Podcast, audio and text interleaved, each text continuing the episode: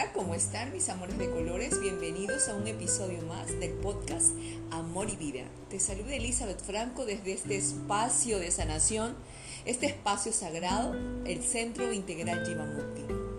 Bueno, hoy, hoy vamos a tocar un tema un poquito sensible, el abandono, el conflicto del abandono, cuáles son sus causas, sus consecuencias, cómo se manifiesta y también cómo sanar esa herida que es la que más perdura. ¿Cuántos de nosotros no nos hemos sentido abandonados en algún momento? Nos ha abandonado nuestra pareja, esa duele horrible. Nos ha abandonado nuestros padres, nos ha abandonado nuestra mejor amiga, nuestro mejor amigo, nos ha abandonado ese profesor en media tesis, nos ha abandonado ese amigo eh, en pleno cambio o, en pleno proceso duro y doloroso de mi vida? Todos, todos de alguna forma hemos vivido o atravesado el abandono de cualquier manera, ya sea en mayor o en menor proporción. Pero ya entrando en contexto, el abandono de nuestra pareja, de nuestros padres en la infancia o incluso de la propia sociedad genera una herida que no se ve, pero que uno siente latir cada día. Es lo que yo suelo decir. Es como cuando a uno le duele el corazón, cuando a uno le duele un abandono y que obviamente trae una ruptura del corazón, es como si te dolieran las costillas. Es algo que no se ve, pero te duele hasta cuando respiras. Es por eso que uno lo siente ahí cada día, porque es una raíz arrancada, es un vínculo roto por donde antes se nutrían nuestras emociones y nuestra seguridad. Ahora bien, hay un aspecto que nosotros debemos tener en cuenta. El abandono no solo se produce por una ausencia física, el abandono más común es aquel donde deja de existir una autenticidad emocional. Ahí donde aparece el desinterés, la apatía, la frialdad, la percepción de este vacío no tiene edad. Es algo que todo niño va a percibir y que por supuesto llega a devastar a cualquier adulto. Suele decirse incluso que para entender lo que se supone ser abandonado, uno tiene que ser abandonado. No obstante, es algo que nadie merece, créame, porque con cada ausencia perdemos una parte de nosotros mismos y ninguna persona debe padecer dicho sufrimiento. Las implicaciones psicológicas que se derivan de una vivencia temprana asociada al abandono suelen ser por lo general bastante graves. Aunque cada niño afronta los hechos de un modo, es común que quede la huella de un trauma y los traumas no los cura el tiempo, sino un adecuado afrontamiento, una batalla íntima y personal que muchas personas están viviendo en estos mismos momentos. Acá, acuérdense todo lo que nosotros acabamos de pasar. Una pérdida también es un abandono, porque es algo que no estaba programado, que no estaba dentro de nuestra psiquis. El abandono son como esos barcos a la deriva cargados de ausencias. Y hoy por hoy nosotros estamos transitando muchas ausencias. Ese sentimiento de abandono puede incluso darse de muchas formas. ¿Por qué? Yo digo que son barcos em, a la deriva cargados de ausencia, porque nos transformamos en barcos a la deriva cuando, por ejemplo, perdemos nuestro empleo y no encontramos formas de reintegrarnos al mercado laboral. Nos quedamos varados, es como, como perdidos. Es como que si ese niño quedara perdido a una edad temprana cuando es abandonado por su madre o cuando es abandonado por su padre o como ese hombre que un día al llegar a casa descubre que hay una casa vacía y la ausencia de la mujer que amaba porque lo dejó, porque se fue. Existe una, una, mm, eh, una página que, yo he consultado justamente porque hay muchos pacientes que, están transitando eh, el abandono como tal, que se llama eh, abandonment.net, donde todo aquel que lo necesite puede exponer su experiencia personal relacionada con el abandono. Eh, yo les, les sugiero esa página porque la verdad es que es muy buena. A muchos incluso a muchos pacientes les ha resultado terapéutico porque por cuestiones de distancia no pueden hacer terapia, por cuestiones económicas, en fin, les ha resultado muy terapéutico porque pueden compartir esas vivencias, pero la mayoría de estos testimonios realmente se los percibe por encima de todo un trauma acaecido en edades muy tempranas. La muerte de un padre, la muerte de la madre, el tener un progenitor alcohólico o también el haber crecido prácticamente en soledad. De acuerdo, es mi criterio, ¿no? De acuerdo a lo que yo creo, el hecho de sufrir algún tipo de abandono en la infancia para mí es algo determinante. Tanto que los expertos comentan, de acuerdo a lo que he leído, que es como un segundo nacimiento. Si el primero fue doloroso pero esperanzador, el segundo supone tener que, renacer, tener que renacer. En un mundo donde no nos sentimos amados, donde hemos de aprender a valernos por nosotros mismos, sufriendo la ruptura de ese cordón umbilical que nos unía a un corazón, a unas emociones, a unas necesidades que debían de ser satisfechas. ¿Cuáles son las consecuencias que vienen asociadas al abandono emocional? Yo creo que a la hora de hablar de consecuencias asociadas a una dimensión psicológica traumática, es importante tener en cuenta que existe mucha variabilidad. No todas las personas asumen y expresan el dolor de la misma forma. No obstante, podríamos resumirlo del siguiente modo. Sufrir el abandono en la infancia supone muchas veces tener serias dificultades a la hora de establecer relaciones estables en edad adulta. Por eso, eh, como terapeuta de pareja, yo le suelo decir a mis pacientes, la mayoría no tenemos relaciones de pareja, tenemos abandonos de la infancia, heridas de la infancia que necesitan ser sanadas.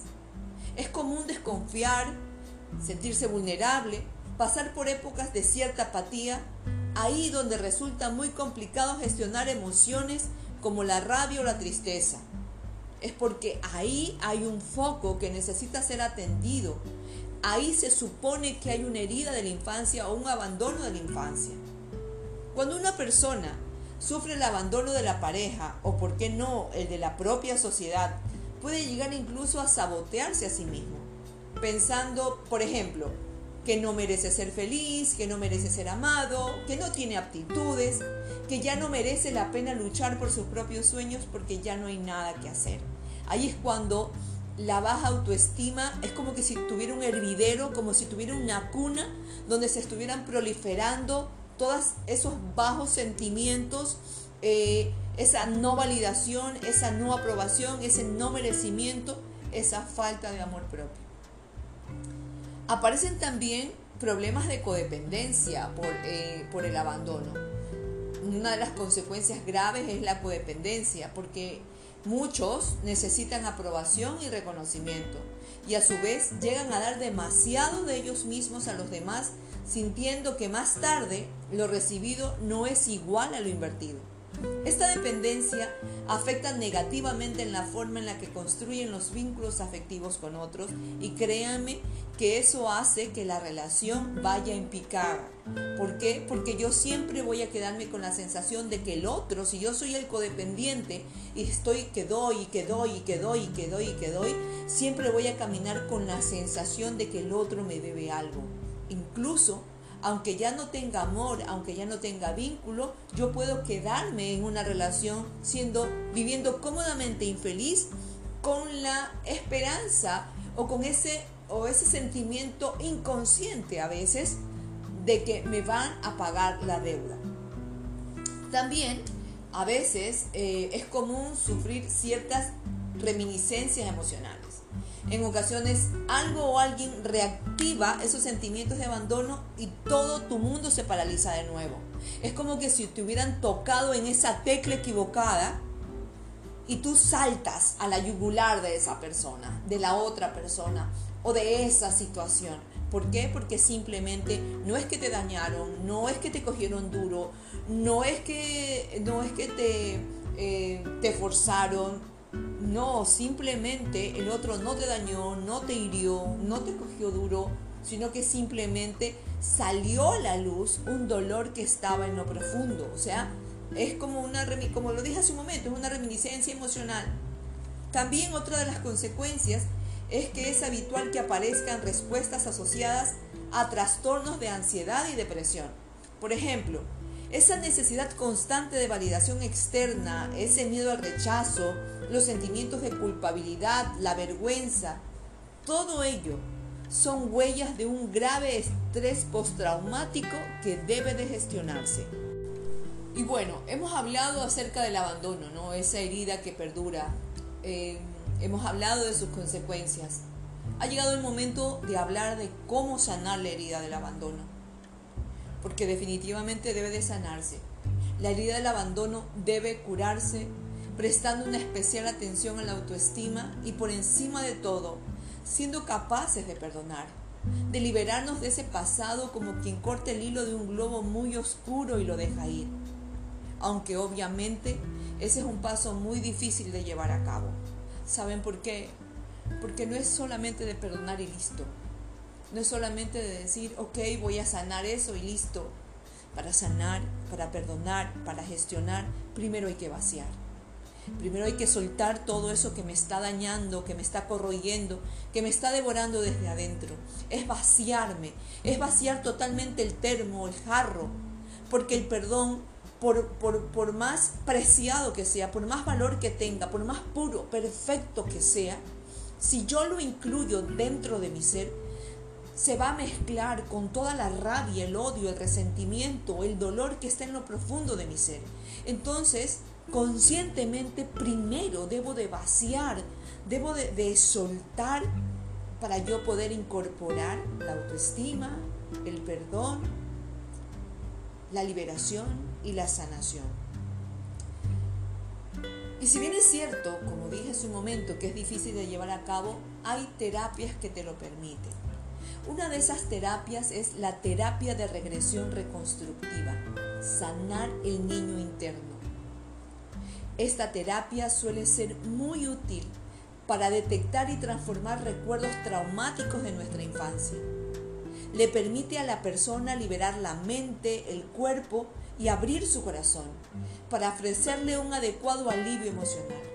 Por supuesto, esta debe ser llevada a cabo por un profesional, un psicólogo, un terapeuta.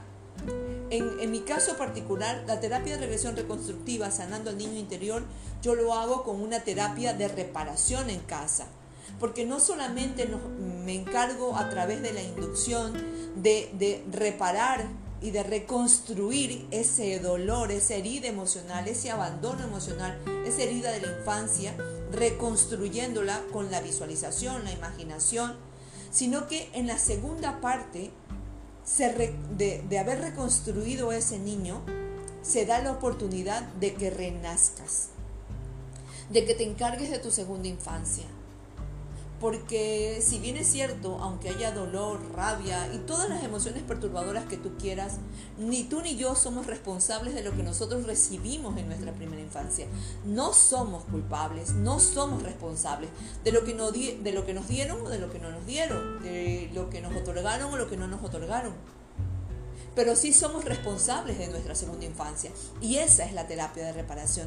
Esa es la terapia de reparación que, la incluyo dentro del proceso de terapia de regresión reconstructiva, donde el adulto se hace cargo de ese niño dañado donde el adulto decide nacer nuevamente y, empezar a procurarse todo el amor que le hizo y que le hace falta donde ese adulto se compromete con ese niño a amarlo, a respetarlo, a valorarlo, a considerarlo y a trabajar en el amor propio, en cultivarlo, a encargarse de su autoestima, para que esas heridas de la infancia no tengan otras personas que encargarse de resolverlas. Para que yo no coexista o exista dentro de una mediocridad existencial en donde tengo 30, 40 o 50 años y sigo culpando a alguien porque me abandonó, porque me dejó o porque me hizo tal o cual cosa. Entonces, eh, sí sugiero que esta terapia la hagan de la mano de un profesional. Bueno, también los expertos eh, en experiencias traumáticas sugieren la importancia eh, otra de las formas de poder sanar es que aprendan a comunicar las necesidades emocionales. Hay que hablar, definitivamente, hay que hablar. Y si no podemos hablar, escribir. Pero hay que pedir ayuda. Mediante las palabras, las personas heridas podrán conectar con las personas de su entorno que, que seguramente los van a poder ayudar y apoyar, estableciendo de esta manera relaciones más seguras. Créanme, yo, yo sé y yo lo he dicho en muchas ocasiones que el silencio es bueno, pero cuando es bien canalizado. Porque también el, silencio puede destruir a otras personas o destruirme a mí mismo.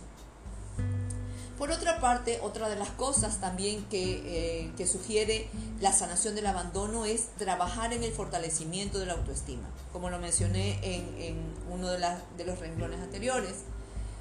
Es fundamental para sanar esta herida trabajar en la autoestima, reconectarse con uno mismo, con sus aficiones, eh, con tus intereses, con los sueños, créanme que van a ser de gran ayuda para progresivamente ir tomando el control sobre la propia vida, forjar un vínculo amoroso con nuestro propio ser y reconocer la importancia de hacernos más autónomos y más independientes.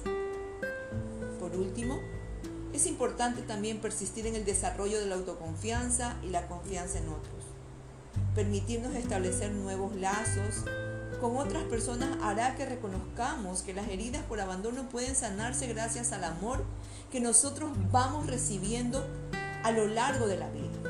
Asimismo, nos ayuda a entender que todos los vínculos son transitorios y que siempre podemos conectar afectivamente con los demás. Me gustaría también añadir algo. Hay personas con las que me ha tocado trabajar que han sido abandonados por su padre o por su madre o por su pareja eh, voy a hablar primero de los que han sido abandonados por, sus padres, de los que no llegaron a conocerlos y nunca supieron nada de ellos, sino que simplemente fueron abandonados. Hay una terapia que funciona muchísimo y esa la pueden hacer sin la pueden hacer solos sin el acompañamiento de un profesional. Y es que ustedes se sienten, prendan una velita, ¿sí? En un lugar donde estén con ustedes mismos, libre de interrupciones, y comiencen a escribir una historia, a relatar una historia de cómo pudo haber sido la vida de su madre o de cómo pudo haber sido la vida de su padre, para que de acuerdo a esa vida haya tomado la decisión de abandonarlos. El solo hecho de nosotros conectarnos con una posible causa va a hacer que las, de las preguntas de mi corazón reciban un bálsamo con esas respuestas porque aunque les parezca mentira, aunque nosotros nos estemos inventando una historia o tratando de unir lo poco que sabemos con esa invención que está o esa imaginación que está en nuestra mente, créame que es lo más cercano a la verdad. Y la verdad sana. Esa verdad me va a permitir reconectarme con esa persona que me abandonó y aunque no haya motivos para quererla, para amarla, tal vez hasta para perdonarla, voy a honrar. Voy a honrar la presencia de esa persona en esta vida porque fue el vehículo perfecto para que hoy yo pueda ser quien yo soy, quien yo decida ser. Créame que este, este ejercicio es muy bueno y sobre todo restaura mucho el corazón. Cuando el abandono se ha dado por parejas, hay un ejercicio que también yo envío hacia la casa y es la carta de liberación. Permítete escribir una carta con puño y letra, nada de, nada de, de, cosas digitales, ¿no? con puño y letra, escribir sana. Escriban con puño y letra todo el dolor, la rabia y el odio que sientes hacia tu expareja. Todo, todo lo que te causó. Siéntete en la libertad de utilizar todo el vocabulario que sientas, todo el vocabulario que desees permítete, date la oportunidad de soltar, de vaciar. Es como que si te desprendieras desde adentro hacia afuera con todos y cada uno de tus sentimientos, sin maquillarlos, sin decirte perdón, no lo, este, lo siento, yo también fui culpable, o, o, este, o te entiendo. No, no, aquí no hay Aquí no hay compasión, aquí no hay misericordia, aquí hay un afrontamiento cara a cara con, todos con todas esas emociones que están ahí dentro y que en algún momento te causaron daño y que lo más probable es que te sigan dañando mucho hasta el día de hoy. Entonces escribes esa carta, te la permites escribir y luego pegas esa carta y imprimes eh, el, rostro o, una foto de la persona, eh, de tu expareja, y la pegas en una almohada. Tanto la carta la pegas en una almohada y la, la, foto la pegas en otra almohada y con un látigo o con una correa empiezas a golpear y a golpear y a golpear, permitiendo que tu cuerpo libere todas esas emociones perturbadoras. Y gritas y lloras y pataleas hasta que sientes que has quedado realmente vacío. Luego recoges todos esos pedacitos de papel que quedaron destrozados, me imagino, por tanto golpe y los quemas en un fueguito sagrado, permitiendo que el fuego sagrado eleve ese humo blanco hacia el altísimo Dios del universo y pueda transformar lo que tú no puedes como ser humano, lo transforme en amor, en compasión, en misericordia y en perdón. Y a medida que tú veas cómo se van disolviendo esos papeles, cómo se van convirtiendo en ceniza, puedes decir, te dejo ir, eres libre. Te dejo ir, soy libre. Esas son rituales, técnicas que podrías aplicar también desde un espacio seguro, sagrado, en tu hogar, en tu casa, que te vayan a ayudar a sanar cualquier herida de abandono para que puedas continuar caminando por la vida sintiéndote seguro, a salvo, contenido y sostenido por la vida, por Dios, por el universo y que puedas volver a confiar. Porque el que confía ama y el que ama es feliz. Recuerda. Bueno, hasta aquí ha llegado, ya llevamos 21 minutos, espero que no haya sido tan largo, eh, hasta aquí llega este episodio, espero volver a conectar contigo en un nuevo episodio del podcast Amor y Vida con Eli, te acompaña desde este espacio maravilloso, el Centro Integral Yivamuti. Recuerden tomar mucha agua, pórtense bien y si se van a portar mal, me cuentan. Chao, se los quiere muchísimo.